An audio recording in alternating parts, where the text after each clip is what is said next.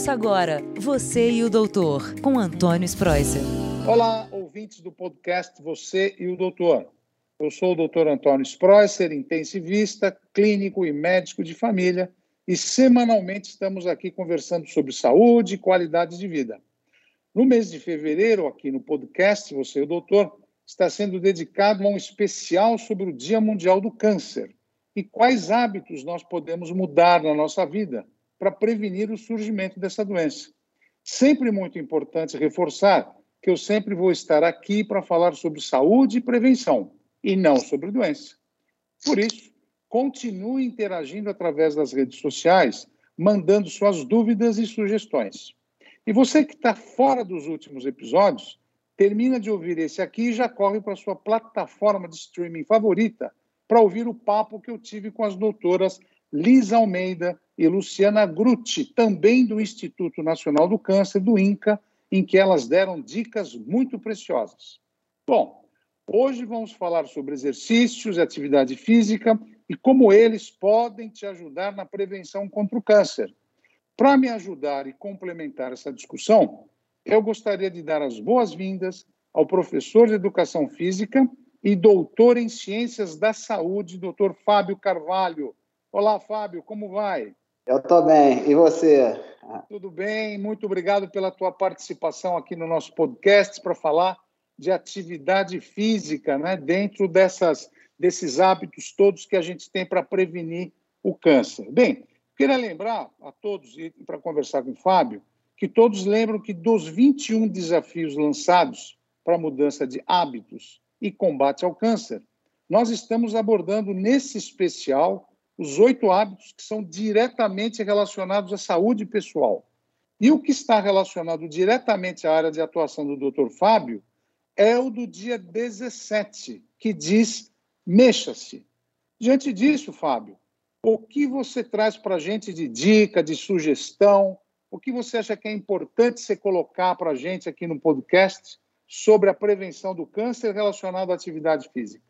É, eu iniciei nosso, nosso bate-papo agradecendo em nome do Instituto Nacional de Câncer nessa oportunidade de trazer à tona esse tema que para a gente é muito relevante. Né? A gente, por exemplo, uma área técnica é, a qual se dedica a discutir e apresentar evidências é, relacionadas à atividade física e câncer, principalmente a prevenção, mas também o controle, na perspectiva de formular, de participar, de construir políticas públicas de forma que as pessoas, que a população brasileira tenha mais acesso à atividade física e, com isso, contribua não só para a prevenção de câncer, mas também de outras doenças crônicas, né? Então, é, a primeira mensagem que eu gostaria de dizer é que a atividade física tem diversos benefícios para a saúde, né? Mas eu queria ressaltar que não, não, ela não se refere apenas ao componente biológico, ou seja, ligado às funções do organismo, né? Ela também está relacionada à qualidade de vida e bem-estar de desenvolvimento humano.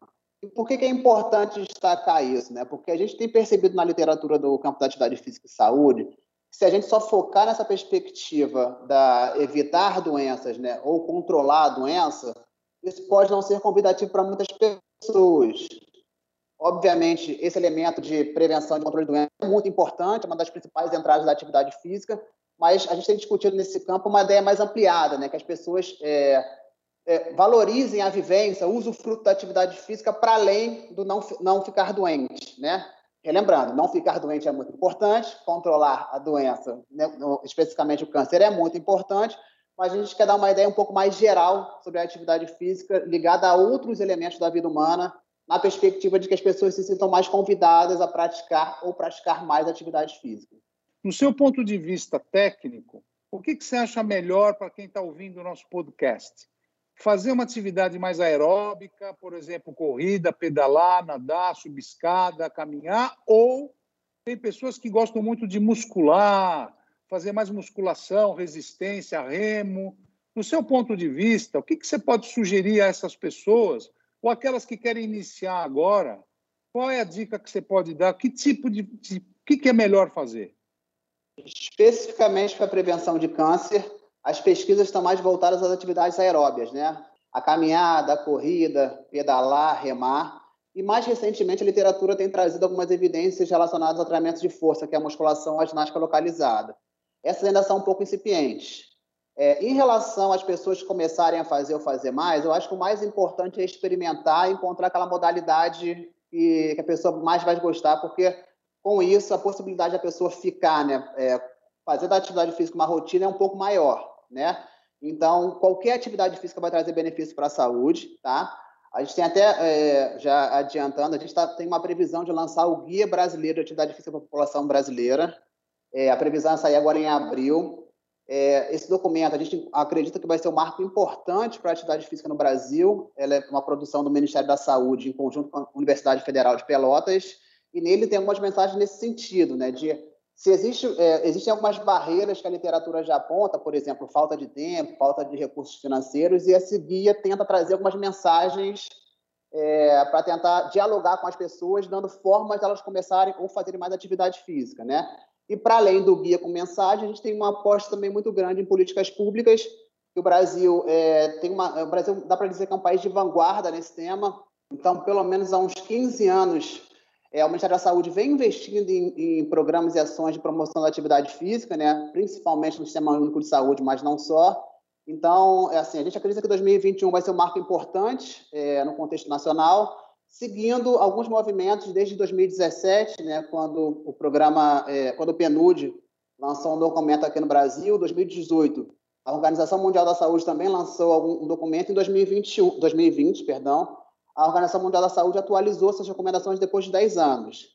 Então, eu tenho costumado dizer que a atividade física está na crista da onda da, da, saúde pública mundial e a gente tem aproveitado, precisa aproveitar e tem aproveitado é, esse movimento para fazer essas discussões tanto na perspectiva da informação, né, passar a informação de que a atividade física é importante para a saúde, quanto de ofertar acesso, né, de programas públicos, seja da saúde, do esporte e lazer, da, da educação, para que as pessoas tenham mais acesso à atividade física. Para terminar o nosso tema, eu queria saber o seguinte: tem muitos clientes que vão no consultório e falam, ah, Sprocer, eu não vou ficar fazendo duas, três horas de atividade física todo dia, não tenho tempo.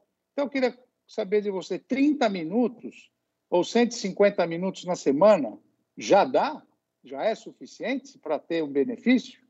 Sim, é, a recomendação atual da Organização Mundial da Saúde, que vai ser também é, seguida pelo Ministério da Saúde brasileiro, é a de fazer 150 minutos de atividade física de intensidade moderada por semana, de 150 a 300 minutos de atividade física de intensidade moderada, ou a metade disso, né, de 75 a 150 minutos de atividade física intensa, né?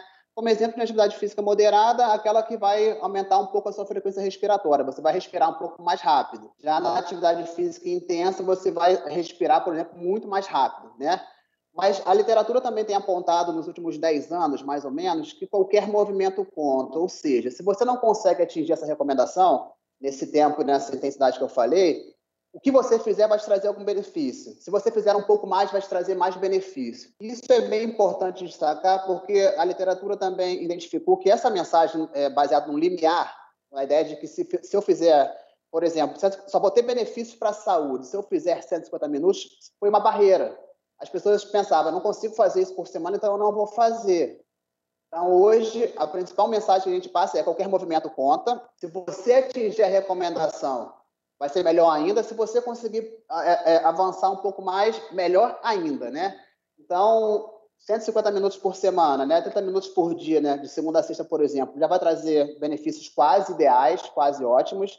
Mas enquanto, quando não for possível, qualquer pequeno trecho que você, você consiga fazer atividade física, é importante também ressaltar, doutor, que hoje a gente já sabe que o comportamento sedentário é um fator de risco também, ou seja, ficar sentado durante longos tempos, longo tempo, também é um fator de risco. Então, até que você está no trabalho, trabalha sentado, por exemplo, levantar para beber água ou levantar para ir falar com um colega em vez de ligar para ele, já tem algum benefício para a saúde, né?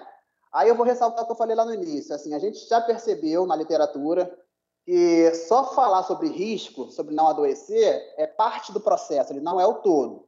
Então, a gente, é, é, a gente vai continuar ressaltando essa perspectiva do risco, né, de você adoecer, mas a gente precisa ampliar essa ideia da atividade física, que é uma coisa assim, que tal procurar é, fazer da atividade física um momento com a família ou com amigos? Talvez um momento de inspiração pessoal. Hoje eu consigo caminhar cinco minutos, amanhã eu vou conseguir caminhar dez ou correr.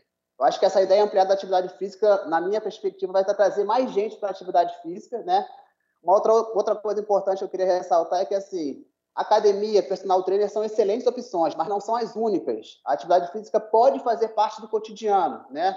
Uma alteração de trajeto, uns 10 minutinhos que você desce com seu cachorro, com seu filho para poder brincar, já vai, tra vai trazer benefícios para a saúde. Então, vocês estão vendo que a atividade física, ela, além de melhorar a imunidade, a melhorar, você vai ficar mais resistente a várias doenças infecciosas, vai servir como válvula de escape também para melhorar o estresse. E para falar em estresse, a semana que vem eu tenho o último episódio dessa série de prevenção do câncer e a gente vai falar sobre o mindfulness, que é um método de meditação muito poderoso para equilibrar nossos pensamentos e sentimentos. Então você não pode perder também o próximo podcast que eu vou falar sobre essa técnica para ajudar a prevenção do câncer. E para quem quiser saber mais informações sobre os 21 hábitos, basta acessar o worldcancerday.org ou acompanhar a página do INCA, do Instituto Nacional do Câncer, que está postando dia a dia os desafios. Ô, Fábio, eu queria te agradecer muito a presença aqui no nosso podcast. Você esclareceu, falou protocolos, a gente conversou dos benefícios. E olha, muito obrigado e bom trabalho. E parabéns ao INCA, parabéns ao seu trabalho aí dentro, tá bom? A gente agradece a oportunidade ao senhor, doutor, ao R7. Estamos à disposição aqui é, no INCA para tirar qualquer dúvida e ajudar quem, quem quiser ter uma vida mais fisicamente ativa. Muito obrigado e um abraço. Obrigado, Fábio. Um abraço. Você e o doutor, com Antônio Spreuser.